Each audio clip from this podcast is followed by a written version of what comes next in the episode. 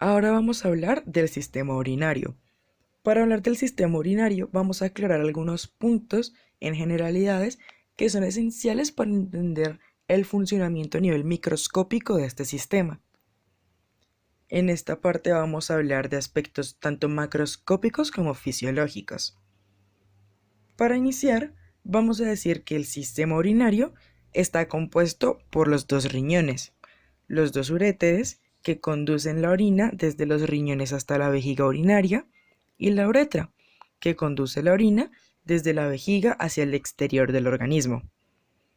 Los riñones cumplen un papel importante en la homeostasis corporal mediante la conservación de líquidos y electrolitos, y también mediante la eliminación de desechos metabólicos. Al igual que los pulmones y el hígado, los riñones recuperan materiales esenciales y eliminan desechos. Para mantener la homeostasis, los riñones conservan agua, electrolitos y ciertos metabolitos. Los riñones son órganos muy vascularizados. Ellos desempeñan un papel importante en la regulación y el mantenimiento de la composición y el volumen del líquido extracelular. Los productos de desecho metabólicos se descargan desde las células hacia la circulación y después en los riñones se eliminan de la sangre por filtración y excreción en la orina. Hablando un poco más a profundidad acerca de los riñones, vamos a entender cómo es su estructura. Bueno, los riñones son grandes órganos rojizos con forma de habichuela. Están ubicados a cada lado de la columna vertebral en el espacio retroperitoneal de la cavidad abdominal posterior. Ellos se extienden desde la duodécima vértebra torácica hasta la tercera vértebra lumbar y el riñón derecho está ubicado apenas más abajo que el izquierdo. El borde medial del riñón es cóncavo y contiene una incisura vertical profunda denominada ilio, que permite la entrada y salida de los vasos y los nervios renales y la salida de la pelvis renal y nos va a servir como un punto anatómico de ubicación importante.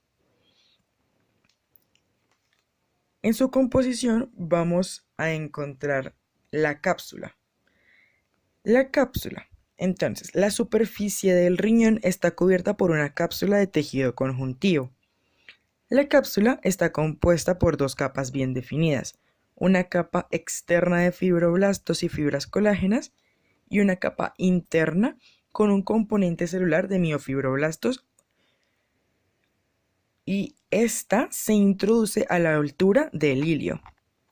Entonces, en la microfotografía que tenemos en pantalla vamos a encontrar una señalación de un segmento de color púrpura azul que se marca OLC.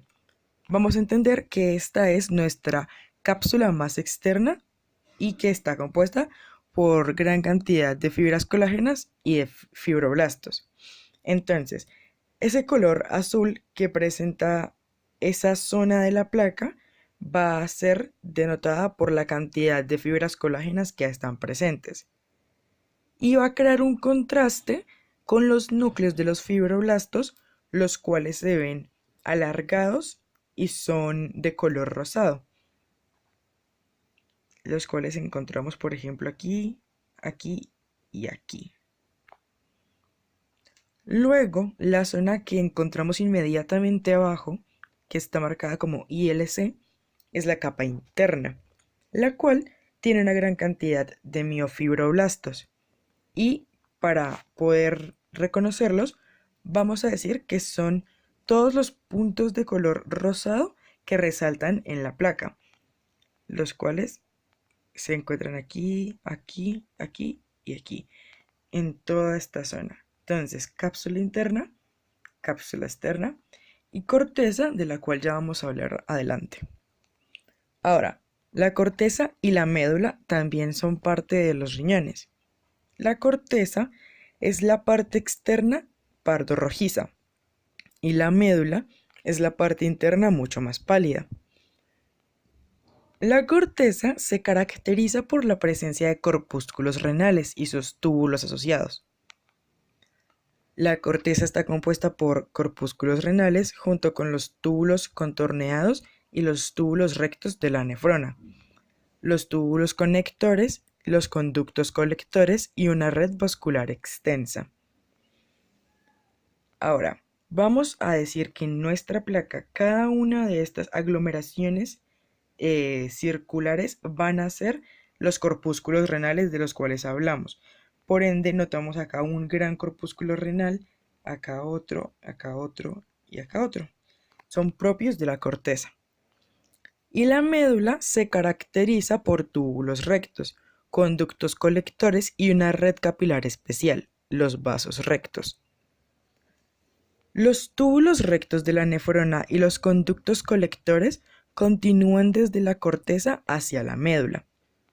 Los túbulos de la médula, debido a su distribución y sus diferentes longitudes en conjunto, forman una gran cantidad de estructuras cónicas denominadas pirámides. A menudo, el riñón humano presenta entre 8 y 12 pirámides, pero su número puede alcanzar hasta 18. En esta fotomicrografía vamos a encontrar en conjunto la cápsula, la corteza y la médula, pero a diferencia de la anterior, no vamos a notar una gran diferencia entre la cápsula externa y la cápsula interna. Sin embargo, vemos en la corteza una gran cantidad de conjuntos circulares que son de un color púrpura o rosado mucho más fuerte que van a ser los corpúsculos renales propios de la corteza de los cuales la caracterizan. Y en la médula vamos a encontrar en cambio los túbulos que la conforman y que van a formar las pirámides. Ahora, viéndolo en un nivel macroscópico, encontramos a las pirámides con su forma particular en el riñón. Entonces notamos una, dos, tres, cuatro, cinco, seis, siete pirámides